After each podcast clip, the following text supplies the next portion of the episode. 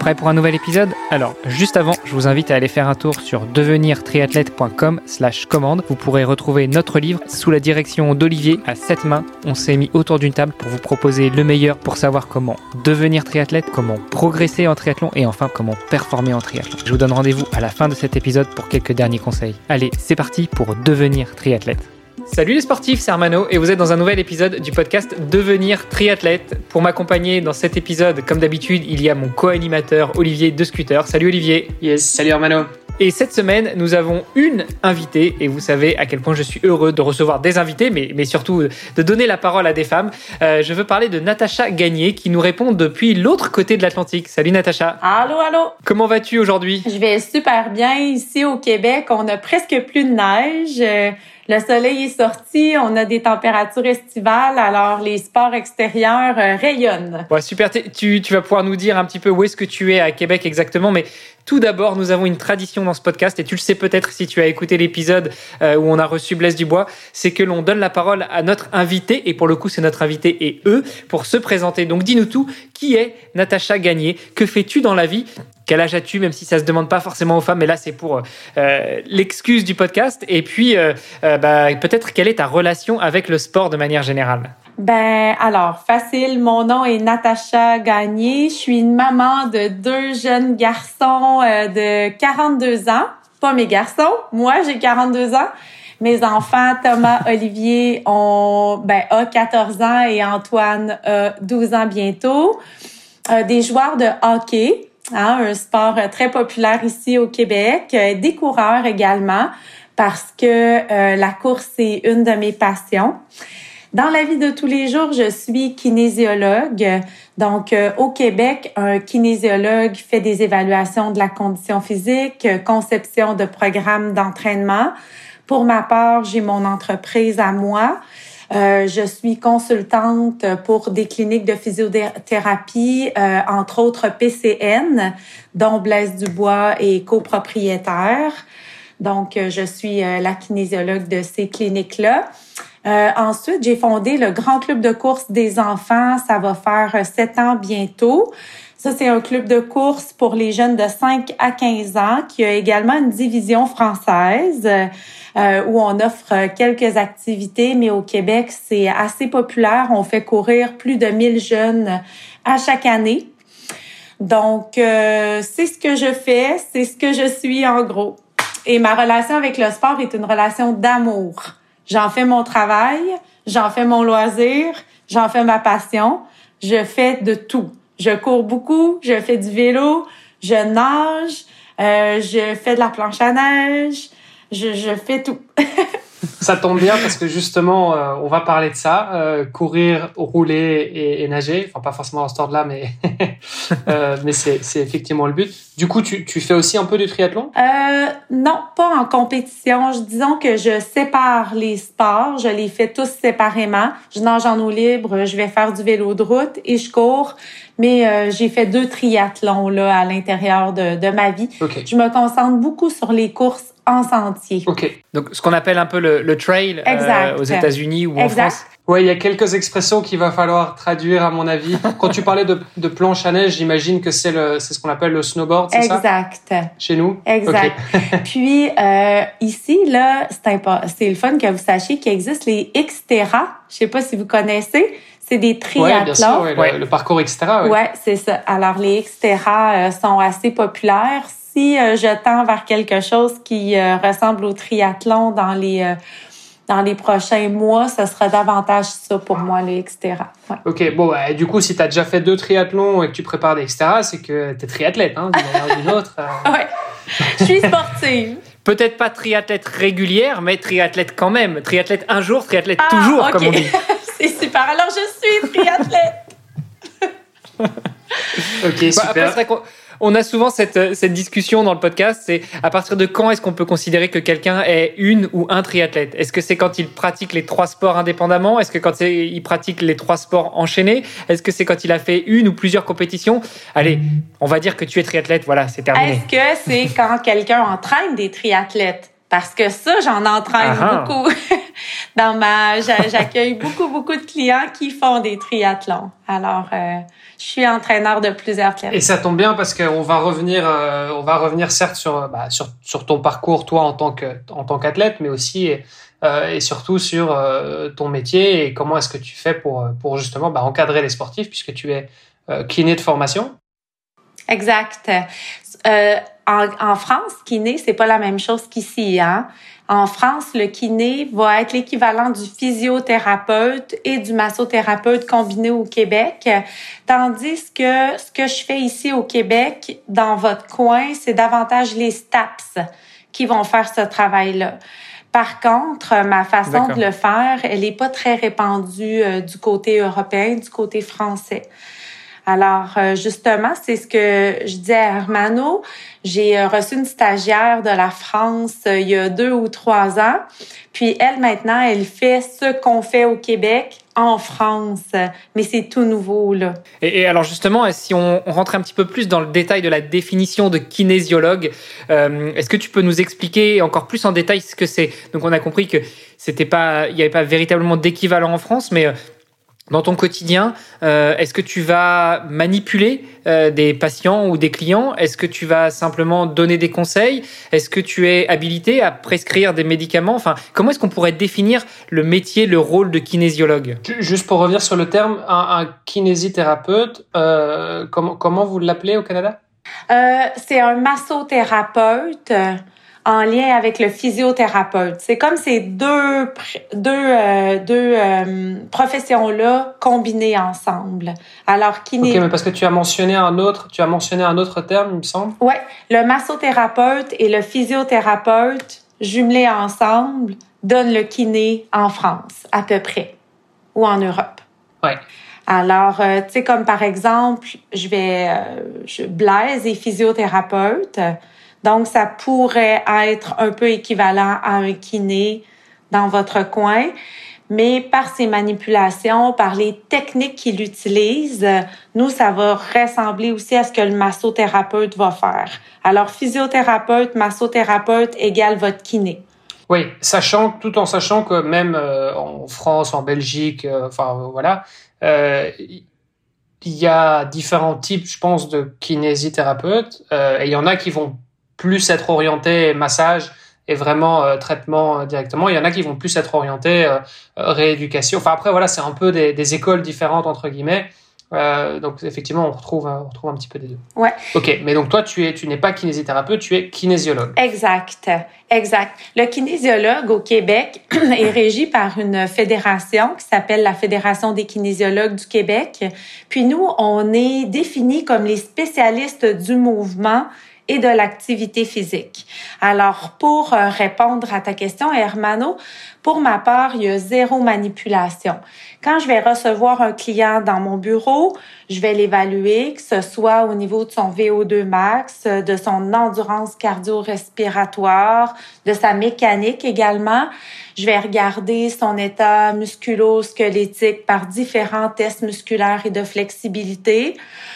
Euh, je vais regarder des paramètres santé comme la pression artérielle, la fréquence cardiaque de repos, évidemment la fréquence cardiaque à l'effort, la saturation en oxygène, euh, les circonférences de différents membres, membres dont la taille. Ça, c'est super intéressant hein, parce que on sait maintenant qu'une circonférence de taille élevée euh, est directement liée à des problèmes cardio-respiratoires, cardiovasculaires. Et puis, euh, je vais regarder également les plis adipeux, donc être capable de donner une ligne directrice quant au pourcentage de masse adipeuse. Donc ça, c'est le travail de base, en fait, la racine du kinésiologue. Ensuite, dépendamment des objectifs euh, de mon client, que ce soit de réussir un triathlon ou d'intégrer une seule de ces disciplines-là à son quotidien, ben, je vais lui montrer son plan d'entraînement. On peut aller sur un plan annuel où est-ce qu'on va avoir un macrocycle, ensuite qu'on peut diviser en mésocycle et en microcycle. Donc, c'est différent d'un individu à l'autre. Ça va passer du triathlète élite ou du coureur élite à Madame... Euh, Madame euh, X qui veut s'entraîner trois fois par semaine en faisant de la marche, puis peut-être intégrer un petit peu de course, puis qui a un vélo de loisir à la maison. Donc, euh, ça, c'est mon travail de tous les jours. Alors, tu as, employé quelques termes euh, que peut-être on peut définir. Tu as parlé de macrocycle, de mésocycle, de microcycle. Euh, très rapidement, tu peux nous, nous donner une définition de ces trois types de cycles? Oui. Le macrocycle, c'est le cycle qui est vraiment à plus long terme. Généralement, on va le planifier sur une période de 12 mois. À l'intérieur du macrocycle, on va avoir des mésocycles. On peut en avoir, par exemple, 12 si on fait une, planification qui est annuelle. On peut en avoir trois si on décide de faire des euh, planifications sur quatre mois. Donc, 4 fois 3 égale 12. Puis, dans chaque mésocycle, on va avoir des petits microcycles qui sont généralement des périodes de 7 à 10 jours, dépendamment de notre façon de travailler et du client qu'on a euh, devant nous. Fait quand on a un athlète, on va avoir un portrait de base de son objectif global. Des fois, un macro aussi, ça peut être seulement 6 mois.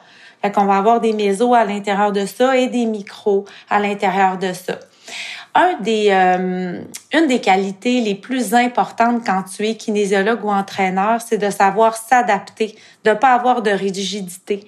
Parce que quand on est rigide, on rentre dans un piège. Justement, on veut tellement réussir un plan d'entraînement de la façon X qu'on peut en venir à se blesser en oubliant de quantifier le stress mécanique euh, qui peut être beaucoup plus grand par la fatigue, par ce qu'on a fait au quotidien, par le manque de sommeil, euh, par la prise ou le manque de certains nutriments. Alors, c'est important de savoir s'adapter, même si on connaît le macro, le méso et les micros. Les, le, macro, les mésos et le micro. Donc, c'est important de savoir s'adapter, tant en tant qu'athlète qu'en tant qu'entraîneur.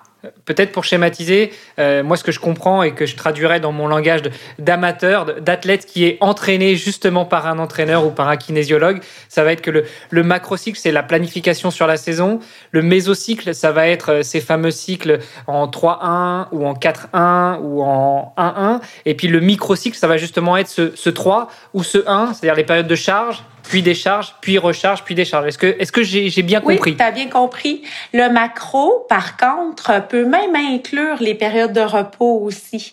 Alors, ce qu'on appelle ici le off-season, donc euh, une période X où est-ce qu'on va bouger pour le plaisir ou on va pas bouger du tout. En fait, on va faire ce qui nous tente en diminuant considérablement la charge sur le corps et sur l'intérieur du corps aussi, donc sur la physiologie. Juste pour revenir, parce que Hermano, tu parles de 4-1, 3-1, 1-1. c'est peut-être bien aussi d'expliquer ce que c'est.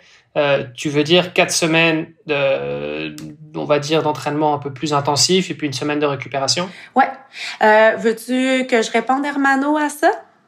Oui, oui, vas-y, vas-y, vas-y. C'est toi la spécialiste. moi, moi, je me base juste sur des schémas que mon, euh, employé, mon entraîneur m'a rapidement expliqué. Ben, dépendamment de quel type d'entraîneur, quel type de client on a devant nous, on va pouvoir schématiser les plans d'entraînement de manière différente en ayant des semaines de charge et des semaines de décharge pour arriver à faire une espèce de ligne qui monte toujours, toujours, toujours en ayant une petite descente pour permettre de monter un petit peu plus haut. Fait que généralement, on va charger sur trois, quatre, cinq semaines même et on va décharger sur une à deux semaines.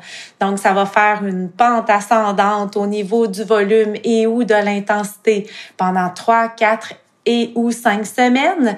Et ensuite, on va décharger au niveau du, du volume et ou de l'intensité pendant une à deux semaines pour nous permettre après de reprendre au niveau de la charge et de pouvoir avoir un pic qui est plus haut qu'au niveau de notre premier cycle. Est-ce que c'est clair? Ouais, parce que finalement, ouais, ouais, c'est clair. Enfin, c'est clair, je pense en tout cas pour nous, mais, mais peut-être encore une fois pour, euh, pour expliquer euh, pourquoi est-ce qu'on observe ces fameux cycles de charge et décharge? C'est que tout simplement, je pense que euh, on l'a tous déjà expérimenté quand on a commencé à faire du sport ou quand on a recommencé après une période euh, de, latence assez importante.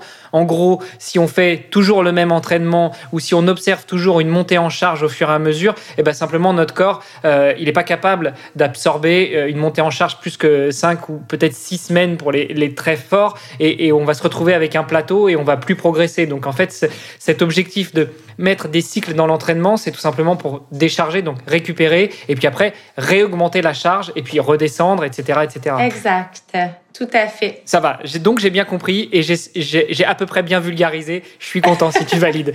Euh, dans le dans le, terme kinésiologue, on entend aussi ce log, euh, alors qui vient du grec, mais est-ce que, euh, sans rentrer dans l'étymologie du mot, est-ce qu'il y aurait aussi un aspect euh, mental, un, aspect psychologique, un aspect psychique dans la, définition du, métier de kinésiologue? Oui et non, parce que notre profession, elle est très, très scientifique. Hein? On base nos actions sur la science. Mais je pense qu'un excellent kinésiologue se doit d'être à l'écoute euh, de son client, donc euh, d'être capable de comprendre et euh, de faire les bonnes choses quant à l'état de son client. Alors c'est pour cette raison qu'en évaluation, je vais vraiment privilégier le un pour un, donc une personne à la fois dans mon bureau pour vraiment être capable de, de, de bien cerner cette personne-là. Puis souvent, pendant cette heure-là de rencontre, euh, va sortir des éléments comme euh, je vais me séparer ou euh, je, je, je vis une dépression ou au travail ça va moins bien ou je trouve ça difficile avec les enfants. Alors ça, c'est des éléments clés qui vont nous permettre à nous, les kinésiologues, de faire le meilleur programme d'entraînement possible pour la personne qui est devant nous. OK. Et juste pour revenir, du coup, le métier de kinésiologue, il faut faire quoi comme étude pour y arriver? Est-ce que c'est c'est des études de médecine? Ouais. Euh, c'est reconnu, il y a un diplôme. Après, bon, tu vas me dire, ça dépend peut-être d'un pays à l'autre, mais euh, ça, se passe comment? Ici, au Québec, euh, il y a c'est universitaire. Donc, pour être kinésiologue, il faut minimalement avoir un baccalauréat en sciences de l'activité physique, en activité physique et ou en kinésiologie. Ici, dans le coin de Québec où moi j'habite, euh, la faculté de médecine endosse le baccalauréat en kinésiologie. Alors, la kinésiologie fait partie de la faculté de médecine. Alors, la première année de formation, globalement, se passe avec les étudiants en médecine pour tout ce qui est biologie, anatomie, physiologie, mécanique aussi. Juste pour préciser, tu parles de baccalauréat en, en sciences euh, ou en kinésiologie. Encore une fois, on a une divergence sur les termes. Le baccalauréat en France, il se passe à la fin du lycée, euh, donc quand on a en gros 18 ans, là où au Québec, le baccalauréat, ça sanctionne la fin d'études universitaires. Ouais, le baccalauréat, c'est après pour nous. Nous, on a le... C'est comme le bachelor, en fait. Euh. Ouais, c'est ça. Ouais, exact. Exact. Mais euh, ben, je crois que c'est exact. En fait, euh, on va commencer notre baccalauréat aux alentours de 20 ans. Puis, si on, ça, c'est si on a fait un cheminement scolaire très régulier. Puis, on va le terminer dépendamment du nombre d'années qu'il prend vers 23, euh, 25 ans environ. Puis là, on mhm. peut faire une maîtrise et un doctorat dans notre secteur d'activité. Donc, être, être kinésiologue, finalement, c'est euh, c'est être euh, coach mais euh, hyper diplômé parce que j'imagine qu'il y a des gens aussi qui finalement font plus ou moins le même métier que toi qui se qui sont coachs sportifs mais qui n'ont pas pour autant fait les mêmes études. Exact. Exact et c'est parfait comme ça. C'est vraiment parfait parce que je pense que aussi quand on est coach, on doit avoir des habiletés de motivateur. Euh, puis on doit avoir un, lien relationnel qui est très fort avec euh, avec les gens. On doit avoir ces habiletés-là qu'on n'acquiert pas nécessairement au niveau du baccalauréat. Ici, les kinésiologues aussi vont travailler beaucoup en milieu hospitalier vont travailler avec euh, les personnes âgées, les enfants, les femmes enceintes, euh, les gens qui ont des atteintes cardio-respiratoires aussi, mais les gens comme moi qui vont travailler avec monsieur, madame, tout le monde, avec les sportifs athlètes, euh, sont euh, en compétition avec d'autres entraîneurs qui n'ont pas les mêmes qualifications. Mais moi, je trouve ça riche parce que je pense qu'on est plus, plus on est de coureurs dans une course, plus c'est le fun mais je me dis toujours qu'il faut que je cours toujours en avant. Fait qu'il faut que je garde les bonnes pratiques et les bonnes connaissances pour rester la meilleure. Ou parmi parce les que du coup, toi, alors tu, toi, en tant que kinésiologue, tu travailles avec des coachs pour un seul, euh, pour un même athlète, ou bien c'est toi-même, tu es, tu es aussi l'entraîneur euh, principal? Ben, je vais travailler généralement seul. Par contre, mon ouverture, elle est très grande à travailler euh, avec des coachs plus spécialisés, comme par exemple en vélo. Moi, je suis pas hyper spécialisée avec l'équipement en soi. Donc, il y a des gens qui vont ne faire. T'es moins, es moins sur la technique peut-être dans certains sports, mais par contre, tu apportes le côté physiologique. Euh. Exact. Et donc, du coup, tu parles de. J'imagine que tu, tu, parles de patients ou de clients euh, Je parle de clients. Je parle pas de patients. Ok, d'accord. D'accord. Donc, on est d'accord, les gens qui viennent te voir, euh, c'est parce qu'ils veulent améliorer leur performance ou parce qu'ils veulent préparer un objectif, mais ils ont, c'est pas des gens qui sont malades en accueillir qui sont euh, qui sont pas en excellente condition physique pour les amener vers le meilleur puis qui ont pas nécessairement d'objectifs sportifs euh, comme réussir un, un, triathlon sprint par exemple. Oui. Mais, Ou en retour de blessure, j'imagine quelqu'un qui se remet d'une blessure par exemple. OK. Exact. D'accord, très clair. Bon, du coup, euh, voilà, plein plein de questions évidemment. et pour, pour, revenir un petit peu là-dessus sur l'origine, qu'est-ce qui euh, qu'est-ce qui t'a donné envie toi de faire euh, de faire ce métier, enfin de faire ces études? Ben moi mon père était culturiste. Est-ce que vous savez qu'est-ce que c'est ah! culturiste? Oui, c'est un, un bodybuilder. Ouais, un bodybuilder. J'ai même quand j'étais petite là, j'ai même reçu Arnold Schwarzenegger qui était un, un bodybuilder connu chez moi pour euh, dormir à la maison parce que c'était l'ami de mon père. Alors, j'ai vraiment grandi dans les centres de conditionnement physique. Mon père en avait. Donc, euh, moi, je me promenais à travers tous ces équipements-là. Puis, euh, j'étais pas quelqu'un qui appréciait fortement les sports d'équipe. Donc, euh, jouer au volleyball à l'école ou au basketball, c'est pas quelque chose que j'aimais. Mais faire de l'entraînement, ça, ça me convenait vraiment.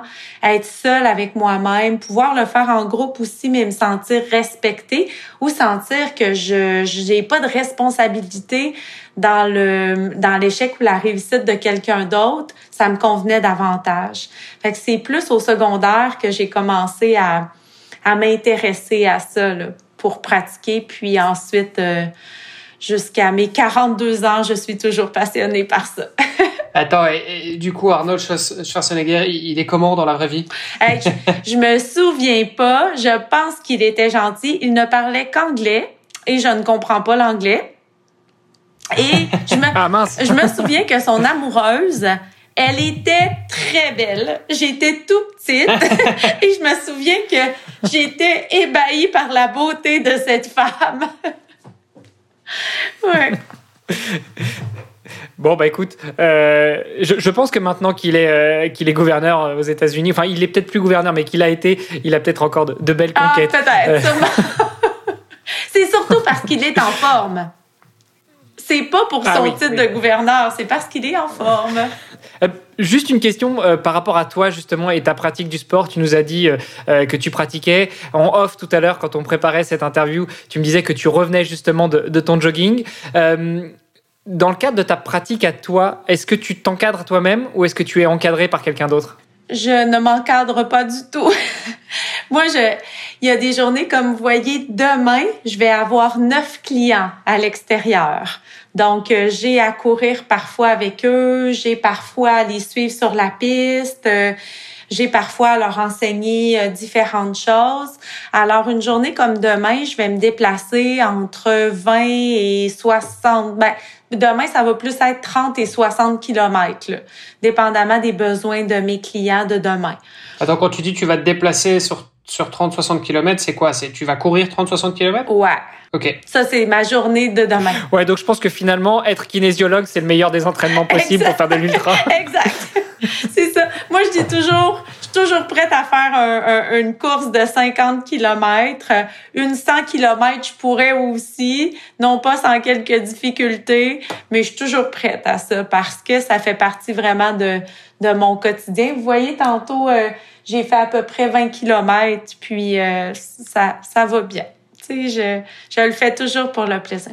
Parce que, bon, moi, j'ai un coach, euh, il court pas avec moi. Hein, euh. bon, après, tu vas me dire, il est peut-être pas kinésiologue, mais, mais ça veut dire que chaque fois que tu vois tes clients, automatiquement, tu fais la séance avec eux, tu t'entraînes avec eux? Non, pas nécessairement. Ça va, ça va dépendre du client. Il y en a qui vont le demander, ça, mais euh, pas nécessairement. Quand j'évalue, quand je remets les plans d'entraînement, euh, je suis pas active avec mes clients.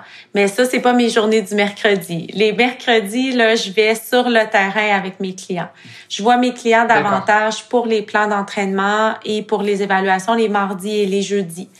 Je fais aussi partie de la plateforme qui appartient à la clinique du coureur en partie, qui s'appelle le coaching du coureur. Alors, c'est une plateforme virtuelle d'entraînement. On est, je suis la seule kinésiologue sur le sur la plateforme, mais il y a d'excellents coachs qui y sont, dont euh, l'ultra euh, trailer Mathieu Blanchard. Je sais pas si vous le connaissez alors qui est arrivé troisième à l'UTMB euh, l'an passé. Fait qu'on est une dizaine de coachs euh, disponibles sur cette plateforme-là pour euh, entraîner des gens en virtuel. Alors dans ce contexte-là, j'ai même pas rencontré les gens en évaluation. On va faire une rencontre comme ça Zoom. Et pour ma part, je leur parle à chaque semaine, au plus à chaque deux semaines, pour savoir comment leur entraînement va et j'ajuste aux besoins. Alors, euh, c'est ça dépend vraiment des besoins de chaque personne. Je vous dirais que le kinésiologue doit adapter sa pratique aux gens qui le consultent. Parce que nous, ce qu'on veut, c'est faire bouger le plus de gens possible de la manière, euh, la meilleure manière possible.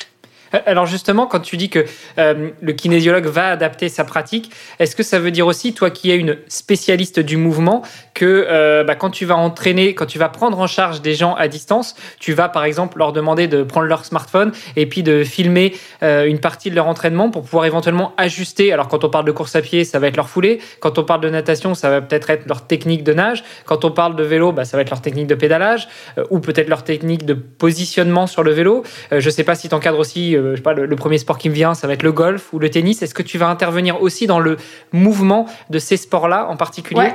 Au besoin, oui. Euh, au niveau de la performance, on va regarder trois choses. On va regarder le VO2 max de la personne dans la plupart des sports. On va regarder son indice d'endurance, puis on va regarder sa mécanique de mouvement. Alors nous, le kinésiologue... Mais son indice d'endurance, excuse-moi, je me permets de te couper, mais sur un sprinter, par exemple, on va pas regarder son indice d'endurance, on va beaucoup plus regarder sa VO2 max ou son explosivité. Exact, exact. C'est comme sur un, un golfeur, son VO2 max est peu important, mais là, la mécanique mécanique prend beaucoup plus d'importance.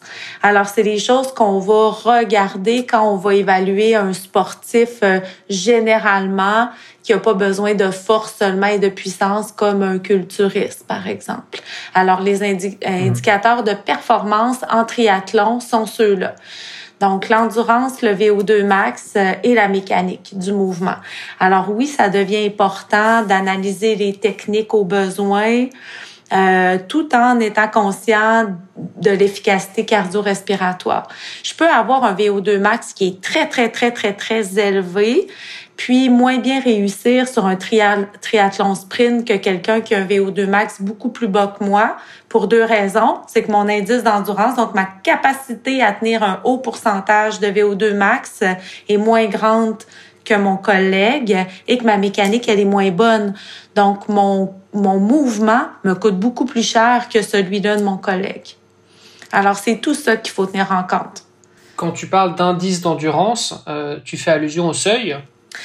Euh, non, pas nécessairement. C'est pas nécessairement le seuil anaérobie ou le seuil aérobie.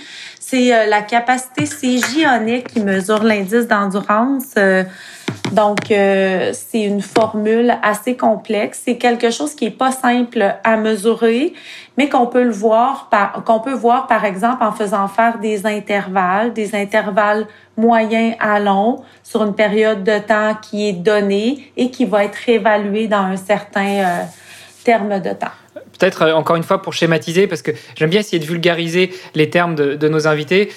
si on prend deux voitures, on va avoir par exemple une voiture de sport qui, va aller vite et très vite. Donc là, on pourrait schématiser en disant qu'elle a un bon VO2 max. En revanche, on va avoir une voiture, une citadine, une voiture de ville qui va aller moins vite, mais qui a une capacité à tenir une vitesse parlons en kilomètre heure, de 50 km heure, qui va être beaucoup plus longue que euh, la voiture de sport, parce que la voiture de sport, elle consomme plus d'énergie, elle est plus lourde et elle est faite pour aller vite, très vite, mais pas longtemps. Est-ce que est-ce qu'on est bon là? Exact. Euh, oui, on est bien. Dans, dans des sports comme qui sont pas nécessairement le sprint, qui sont plus euh, le triathlon, courte distance. Là, je reviens tout le temps au triathlon pour être dans votre contexte à vous autres. Là. Non, non, mais tu as tout à fait raison puisque notre, notre cible est plus des, triathlètes. Donc, euh, dans votre cas, c'est toujours des sports d'endurance, hein, parce que même un triathlon, un triathlon sprint va prendre euh, une heure, par exemple, à, à se faire et plus là pour euh, la majorité des gens.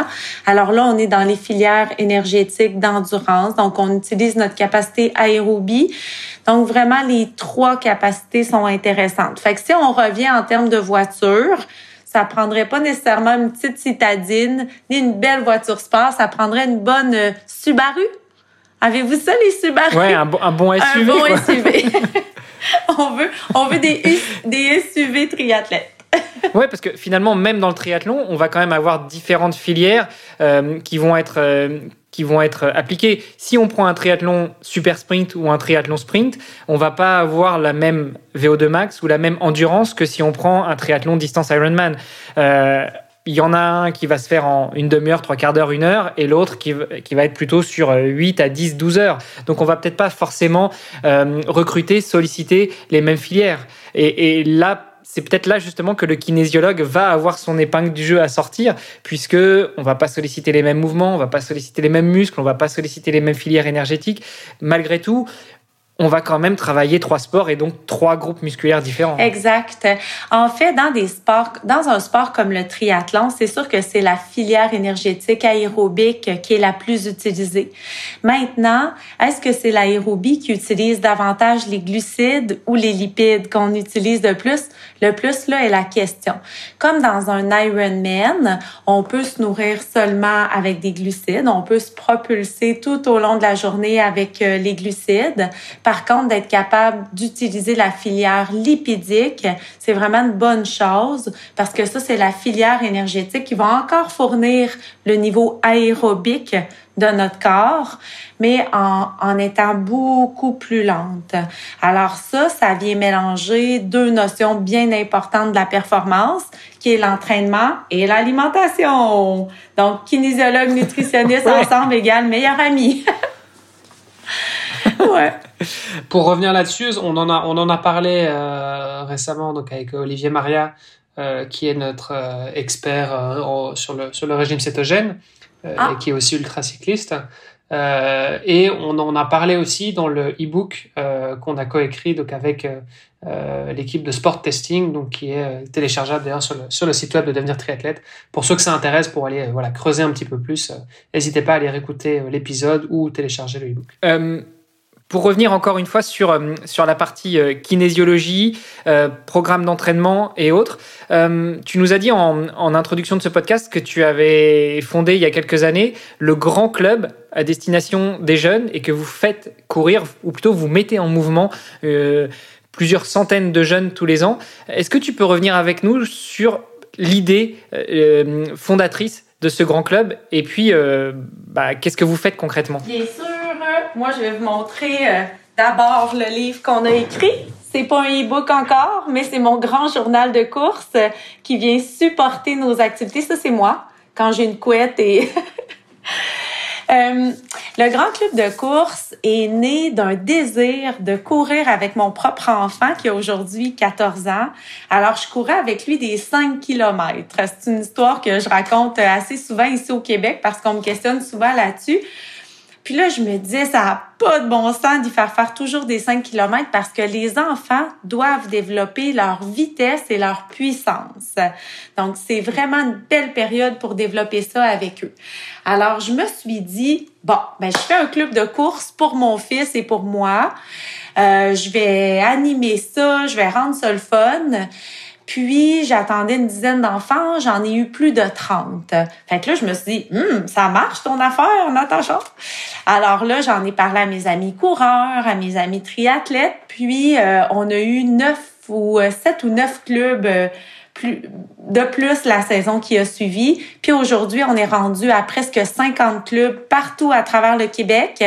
Puis on a Aurélie qui est euh, une podiatre euh, de, de la France qui chapeaute le projet là-bas en France, entre autres dans le coin de ah oh, j'ai un petit blanc de mémoire sur la place. Il faudrait que je dans le Tarn. Ah bah écoute, c'est là où je vais déménager dans quelques Ah, mois, donc euh, ce sera peut-être l'occasion de la rencontrer. oui, elle est fantastique. Alors, euh, c'est dans le Tarn. Nomme-moi les villes principales du Tarn. Euh, dans le Tarn, euh, Castres, euh, Albi. Albi. euh, on n'est pas très loin de Toulouse. Et bah écoute, en plus c'est là où je vais aller, donc c'est vas- parfait. je prendrai la tâche tout, avec tout, elle. Tout, tout près de ma belle Aurélie. Alors, c'est ça. Donc, euh, le Grand Club de course présente quatre personnages principaux, en plus de Natacha, qui est, qui est la rallieuse de ces quatre personnages-là.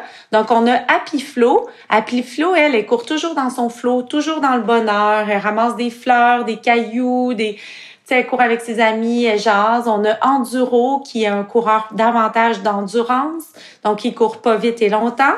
On a Dynamo. Dynamo, elle a fait plein d'autres sports, sauf la course, mais à travers ses sports, elle là à faire de la course. On a Rapido. Rapido, lui, c'est le sprinter. C'est lui qui est toujours prêt à courir vite, à se reposer. Il te ressemble, hein, Olivier, d'ailleurs, Rapido. Je sais pas si t'es un Rapido dans la vie, mais je trouve qu'il te ressemble. fait que Ah, mais Olivier, c'est un rapido d'endurance Ah, parce qu'il fait de l'Ironman, mais très ah, vite. Ah, OK. Alors, on a ces personnages-là. Puis à travers le grand club de course, qu'on fait de magie. je- je précise, je précise quand même pour les auditeurs que Natacha est en train de nous montrer la couverture de son livre. Euh, bon, les auditeurs le, le, Ah, le verront oui. pas, mais on mettra un petit lien dans, le, dans les notes de l'épisode. Ouais. Puis, ben, en fait, par le grand club de course, là, ce qu'on fait, c'est qu'on enseigne aux enfants des principes de base au niveau de l'entraînement, comme par exemple la perception de l'effort. Donc, en échauffement, tu dois être à combien sur 10? Est-ce qu'en échauffement, je suis à 8 sur 10 tout de suite? Ben non. En échauffement, tu te situes plutôt dans le 3 sur 10. On a, notre outil, notre échelle de perception d'effort. Quand tu vas faire un intervalle avec nous, tu t'en vas ici, dans ta période de travail. Donc, tu t'essouffles plus à 7, 8, 9 sur 10. Tandis que dans ta période de repos, tu t'en vas là. Donc, ça, on leur apprend ça. Donc, ça devient vraiment un outil qui est euh, utilisable, transférable dans plusieurs sports, dont le vélo, la natation et plein d'autres encore. On apprend aux jeunes aussi Donc c'est un petit, c'est un petit manuel d'entraînement pour les enfants. Exact, exact. On a des savais-tu que, par exemple, je vais vous en lire un, vivre du stress avant une compétition, c'est normal. Pour transformer le stress en bonne énergie, tu peux visualiser ton parcours, respirer, parler avec tes amis, penser à ta collation d'après-course. Euh, si tu es stressé avant un entraînement, c'est plus inquiétant. Essaie de trouver la cause. Est-ce que c'est parce que tu as mal? Euh, Est-ce que c'est parce que tu cours avec des gens qui te forcent à aller trop vite? Ça, c'est avant un entraînement. Est-ce que c'est parce que tu es seul? Dès que tu auras trouvé ta source de stress, parle-en avec un adulte en qui tu as confiance et il pourra t'aider. Fait qu'on a plein de petits trucs comme ça. On a des conseils aussi euh, de Natacha, de Rapido, d'Enduro. Ça, c'est un outil de mon projet, le Grand Club de course.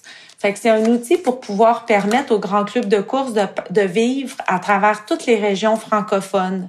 Mais nous, concrètement, ce qu'on fait, c'est qu'on va rencontrer nos jeunes une fois par semaine, puis on va leur renseigner, on va leur transmettre notre passion de l'activité physique par la course. Et on va leur apprendre à s'entraîner intelligemment en leur donnant des outils pour toute la vie. Wow. Et, pourquoi que la course? Pourquoi est-ce que tu porterais pas ça aussi sur le triathlon? Parce que finalement, euh, et on en parlait encore euh, quand on enregistrait un épisode euh, hier. En fait, en, France, euh, la Fédération française de triathlon a fait une chose très bien euh, il, y a, quelques années, je dirais même euh, plus d'une dizaine d'années, c'est qu'elle a obligé tous les grands clubs, donc à partir d'un certain nombre d'adhérents, à avoir une section école de triathlon. Ce qui fait que les grands clubs transmettent la pratique et j'espère l'amour du triathlon aux plus jeunes via cette école de triathlon. Euh, mais ça ne veut pas dire uniquement leur apprendre à devenir performant, ça veut dire aussi leur apprendre, ce que vous faites je pense avec ce, grand club de course, euh, à appréhender ce que c'est que s'entraîner, ce que c'est que de pratiquer et ce que c'est que d'aimer, voire de performer dans le sport et en l'occurrence dans le triathlon. Donc pourquoi ne pas porter ce grand club de course aussi au grand club de triathlon? Ce serait peut-être une bonne idée pour euh, apprendre aux plus jeunes comment on devient un triathlète. Oui, mais là pour ça, ça me prendrait des Olivier, des Hermano parce que je pourrais pas y arriver toute seule. je manque un petit peu de temps parce que le grand club de course, c'est... Euh, 25 de ma de, de, de mon temps, mais euh, sur une semaine de 80 heures parce que en temps normal, je suis vraiment kinésiologue avec des adultes. C'est ça que je fais la plupart de mon temps de semaine. Donc, je manque un peu de temps pour euh, aller vers là, mais euh, ça serait une excellente idée. Alors, s'il y a des Québécois qui m'écoutent, et qui ont cet intérêt-là de développer le grand club de triathlon, donc le grand club de vélo et de natation, je les prends. Mais il faut que ce soit bon et passionné.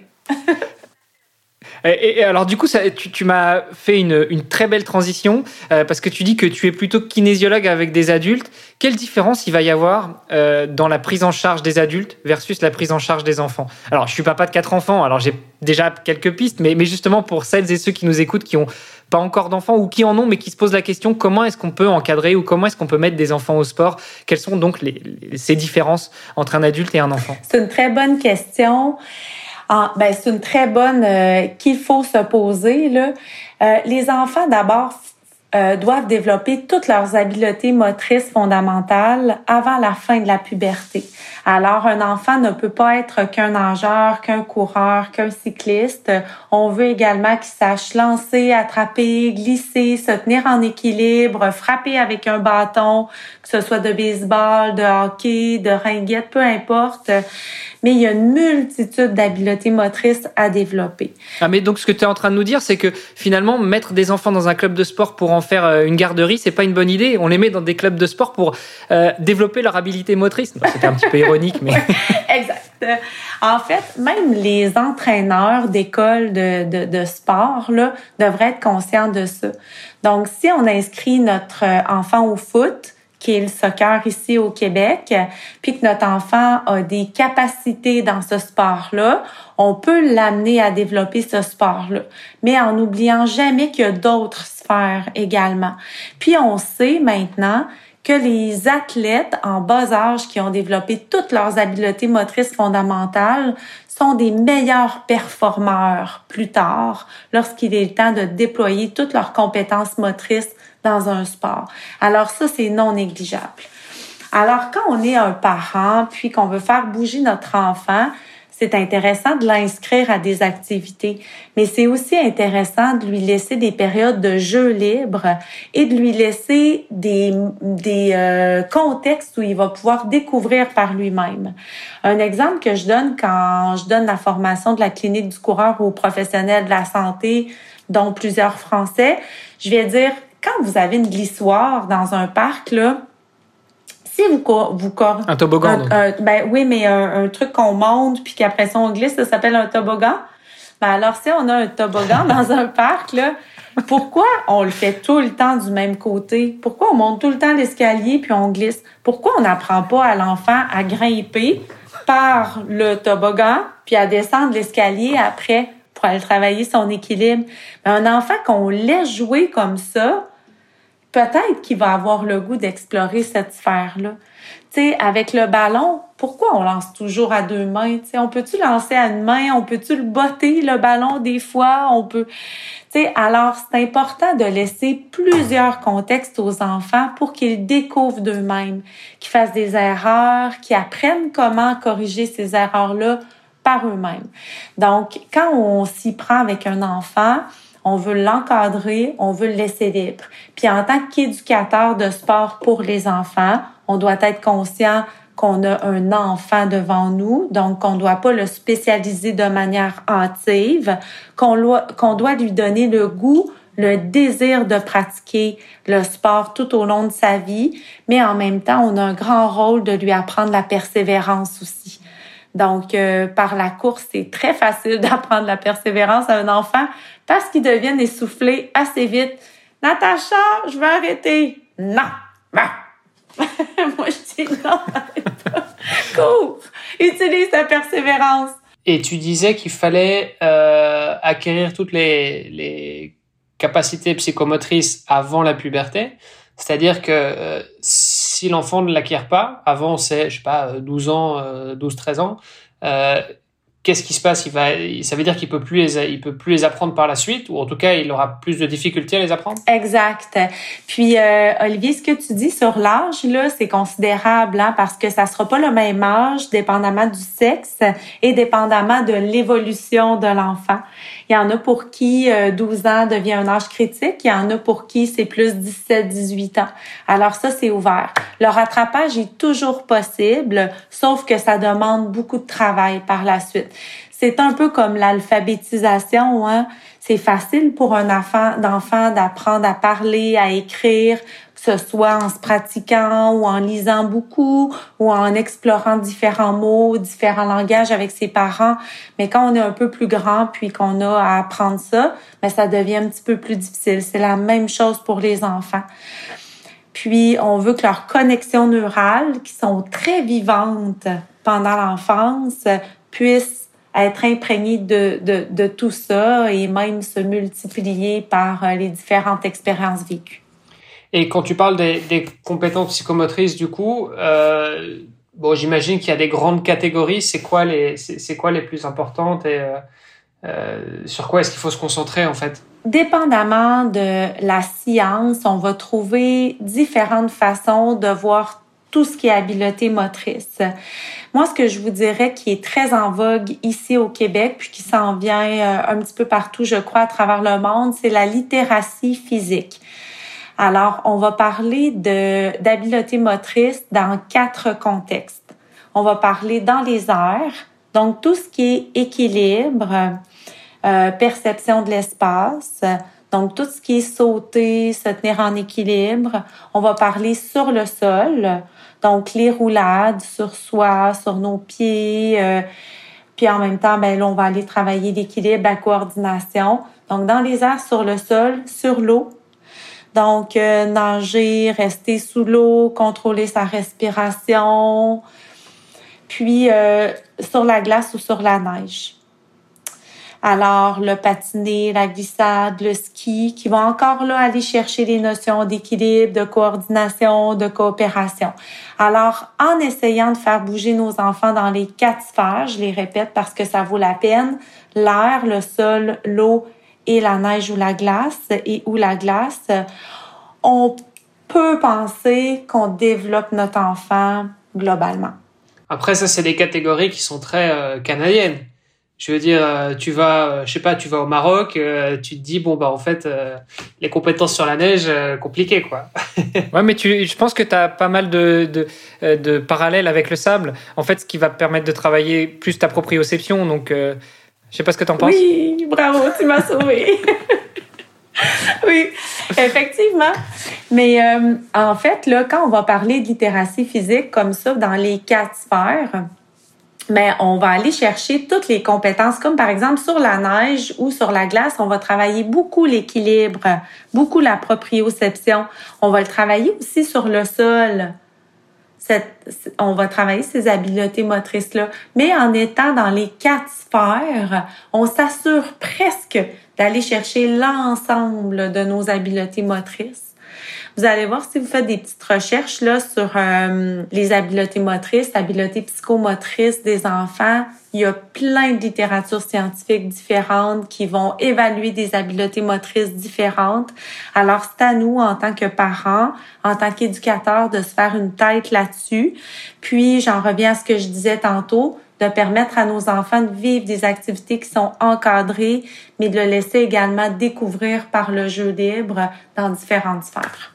D'accord. Et ça t'arrive d'avoir des adultes alors qui, qui viennent vers toi en te disant voilà moi je je sais pas j'ai beaucoup de mal avec une des compétences euh, psychomotrices. Euh, euh, Qu'est-ce qu'on fait c'est les choses qui t'arrivent aussi? Ouais, ouais. C'est des choses que je vais aller travailler beaucoup dans les exercices de musculation ou je vais amener des gens à la, piscine, par exemple. Ça m'arrive d'avoir des, des coureurs qui n'ont pas de coordination. Alors, on va aller travailler ça de manière différente. Fait que ça, ça va être inclus dans un plan d'entraînement. OK, OK, OK. Je, pense notamment au vélo. C'est vrai qu'il y a des... En fait, il y a des gens qui sont pas à l'aise sur un vélo juste parce qu'ils en ont pas beaucoup fait ou voilà, c'est un truc assez nouveau. Et il y en a d'autres pour qui c'est un truc hyper naturel, quoi. Ouais. Euh, c'est comme euh, les Lego, hein, quand on est enfant, on va. Il y a des enfants là qui après vont utiliser leur sphère mathématique super facilement parce qu'ils ont fait beaucoup de Lego, beaucoup de géomatique quand ils étaient enfants. C'est vrai, c'est la même chose.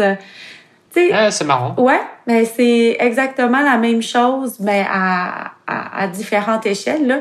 Mais sur un vélo, il y en a pour qui le vélo, c'est une prolongation de leur corps. C'est ce qui va faire la différence entre un athlète de haut niveau et un sportif qui apprend ou qui veut apprendre le sport. Sais quand ça devient un prolongement de notre espace, de notre espace corporel, ben là, on peut vraiment progresser, puis il a plus tellement de limites, ne serait-ce que euh, la mécanique de ce dit vélo et la nôtre. Ouais, et puis tu le vois, euh, et même au-delà du vélo, je pense, euh, enfin, je pense aux coureurs, par exemple, des coureurs, des gens qui n'ont pas l'habitude de courir, tu les vois courir, tu te dis ah mais enfin ils sont en train de se faire du mal quoi tu vois euh, c'est complètement désarticulé. Euh, tu, tu vois que c'est que vraiment ils sont en train de souffrir, ils sont pliés en deux, machin. Et puis tu regardes, euh, je sais pas, tu regardes un, un Kipchoge sur marathon, tu vois le gars, il, il bouge pas, il a une foulée hyper aérienne. Enfin, c'est c'est c'est incroyable. Olivier, j'ai une question pour toi. Je vais je vais écouter, je vais savoir si tu vas bien écouter Blaise. Quels sont les principes de base? pour qu'un coureur minimise ses risques de blessure? La, la, la, quantification du stress mécanique? Oui, exact. Puis quel conseil pratique on peut donner à un coureur qui va commencer? Je te donne un indice. La cadence. Oui, très élevé. Très élevé, donc entre... ouais entre 170 et 180 pas par minute. Si vous commencez la course, là, ou si vous êtes déjà un coureur, questionnez votre cadence. Mettez-vous un métronome sur votre téléphone là, à 180 pas par minute, puis voyez si vous êtes dans le range. La plupart des coureurs performants et non blessés ont une cadence en entre 170 et 190 pas par minute. Il y a des exceptions, par exemple. Ensuite, courir léger. Ouais, alors le, pour moi, il y a quelque chose. C'est ça, c'est le, c'est le bruit en fait, tout simplement le. Exact. Euh, parce que parfois, je, je, j'entends, enfin, je cours avec quelqu'un et en fait, à chaque pas, j'entends vraiment l'attaque talon, le, voilà, le, le, bruit de la chaussure contre le sol. Euh, et, et, en fait, je me rends compte que bah oui, ça fait vraiment la différence quand tu euh, euh quand as une bonne foulée normalement, bah tu tu t'entends vraiment limite pas. Et parfois il y a même des, des gens, des piétons, tu vois, dans les bois ou quoi, euh, bah, ils ont peur quand j'arrive parce qu'en fait ils m'ont pas entendu arriver. Ouais. Tu vois, juste parce que j'ai une approche un peu plus euh, sur, avec la pointe du pied, donc du coup bah je fais pas énormément de bruit quand je cours. Euh, et ça, je pense que c'est aussi un truc hyper important. C'est pour ceux qui commencent la course à pied, effectivement, il y a un truc auquel il faut faire attention en plus de la cadence, c'est le, le bruit. Oui. Puis pour la course à pied, c'est courir souvent aussi, parce que la course c'est vraiment stressant sur le corps.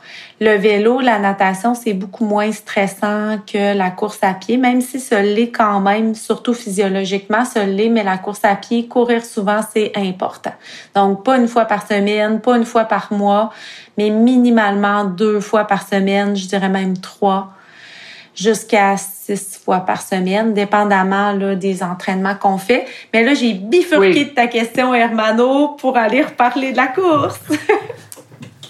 non, mais parce que tu, tu dis, tu dis courir euh, souvent, mais du coup aussi pendant moins longtemps. Hein. je pense que c'est ça. ça faisait partie de ta, ta remarque, évidemment, hein, mais euh, euh, bon, ça sert à rien d'aller faire trois fois plus de, de, distance. Au final, c'est plutôt de dire, bah, je sais pas si on fait on fait 30 km sur la semaine ou 50 km, bah voilà, on va juste essayer de les répartir au maximum. Exact. Puis toujours tenir en compte et le volume et l'intensité.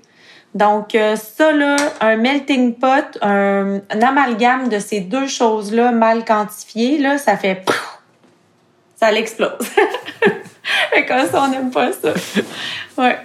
Peut-être juste pour revenir sur, ce que, sur euh, la, question que je te posais tout à l'heure, la différence entre les adultes et les enfants, il y a, une blague qui me, euh, qui, me, qui me pend aux lèvres depuis tout à l'heure, c'est que finalement avec les enfants aussi, quand tu dis qu'il faut leur laisser de la place euh, au jeu et à la découverte, l'autre avantage avec les enfants versus les adultes, quand on va devoir acquérir de nouvelles compétences, motrice, bah c'est finalement qu'un enfant, c'est un petit peu élastique. Quand ça tombe, si un enfant prend le, le toboggan ou la glissoire, comme tu dis, à l'envers, bah s'il tombe, allez, il va peut-être il y a peut-être moins de chances de se casser quelque chose que si c'est un adulte qui glisse sur le, sur le toboggan. Ah bon, voilà, je voulais, juste rajouter cette, cette, petite bêtise, mais, mais je pense que hum, ça peut peut-être rassurer aussi certains parents qui, euh, bah, qui sont euh, euh, un petit peu réticents à laisser les enfants sortir du cadre et découvrir.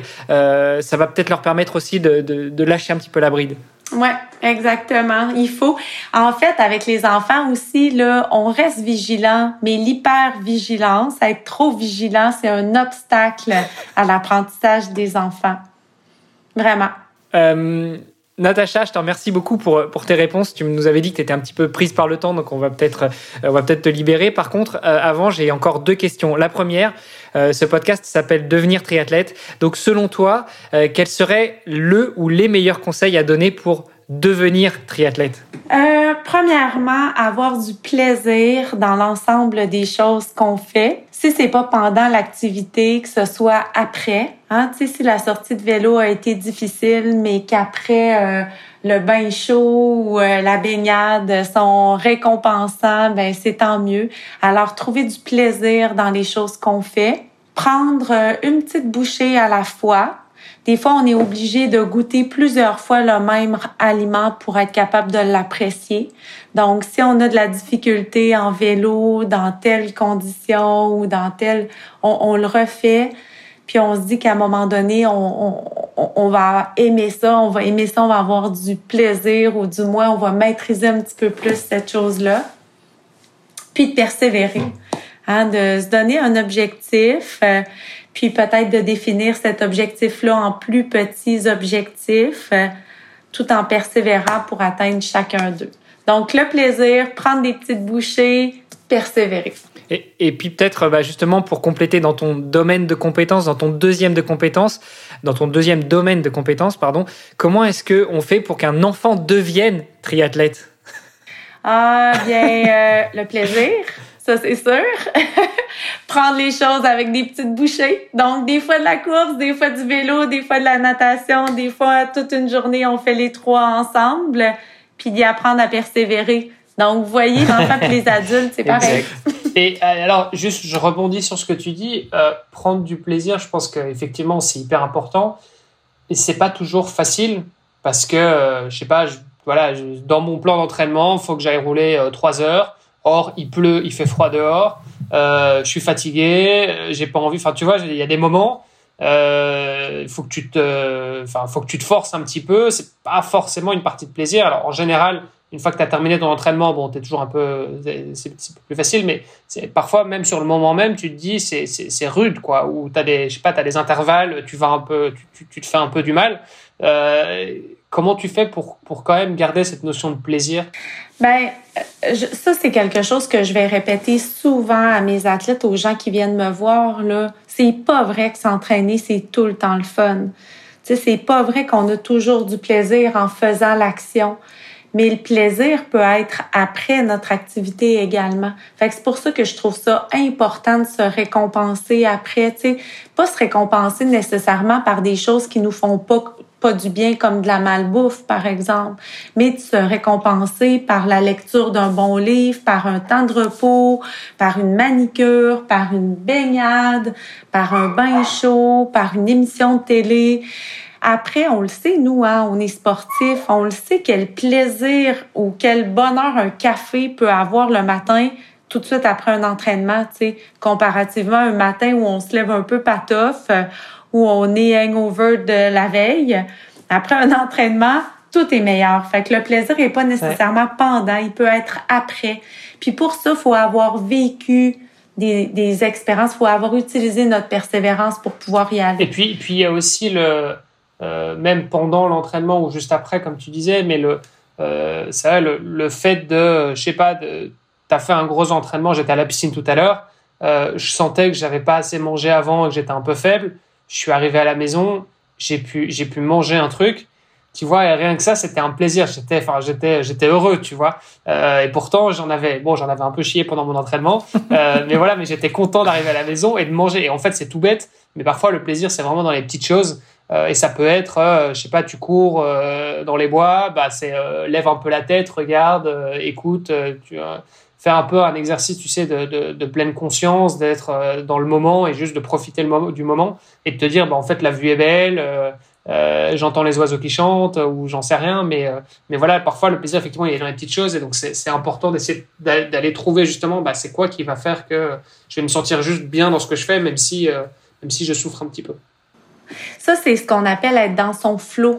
Hein? Réussir à trouver le plaisir dans ce qu'on fait. Quand on réussit, quand moi je réussis à trouver ça avec un de mes athlètes, là, par exemple, il court le marathon, puis il me dit Natacha, j'étais dans le bonheur tout le long sur mon X, je chantais que je volais, je fais Wow, on a réussi.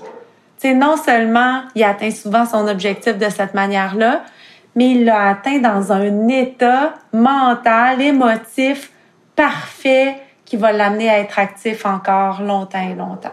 Moi, c'est ce que je cherche avec tous mes athlètes, adultes et enfants. Génial. Bah, merci, euh, merci pour toutes tes réponses, Natacha. Euh, juste avant de te laisser partir, si on veut, si on veut continuer l'échange avec toi, si on veut te suivre sur les réseaux sociaux, quel est le meilleur endroit où on peut retrouver Natacha? Euh, alors, mon site internet, c'est Natacha, N-A-T-A-C-H-A, gagné, pas d'accent, kinésiologue.ca. Euh, page Facebook, Natacha Gagné, kinésiologue, Instagram aussi. Euh, puis, si vous vous intéressez davantage au projet pour les enfants, on a le grand club de course.ca, CA comme Canada. Et puis, on a le Facebook aussi du Grand Club de course. Puis, si vous avez l'intérêt à développer ou à participer au projet Grand Club de course en France, euh, contactez-moi. Je vais vous mettre en contact avec la belle et grande Aurélie. Euh, qui saura bien vous guider à travers ça. Là. Euh, en France, ça se passe sous forme de stage de deux semaines pendant des congés Super. Bah, écoute, merci beaucoup, Natacha. Euh, merci d'avoir répondu à nos questions. Merci d'avoir pris du temps pour euh, répondre à toutes ces questions. Et puis, bah, j'espère que avec tes réponses, on aura réussi à mettre des enfants au sport, à intéresser les parents à ce qu'ils mettent les enfants au sport. Et puis, euh, bah, éventuellement, s'ils ont besoin de, de plus d'informations sur la science du mouvement, qu'ils se tournent vers toi ou vers un kinésiologue. Oui, exact. Ben moi, je vous souhaite euh, en retour des beaux succès sportifs. Euh, je vous souhaite d'être capable de bouger comme vous avez le goût de le faire à l'intérieur de vous, puis que ni le corps ni le cœur vous limitent euh, à le faire. Super. Merci, Natacha. À très bientôt. Bienvenue, à très bientôt. Merci d'avoir écouté cet épisode jusqu'au bout. N'oubliez pas de rejoindre notre groupe Facebook pour discuter avec les invités, commenter et poser vos questions. Et Olivier et moi, nous vous répondrons dans un prochain épisode. À la semaine prochaine. Salut les sportifs.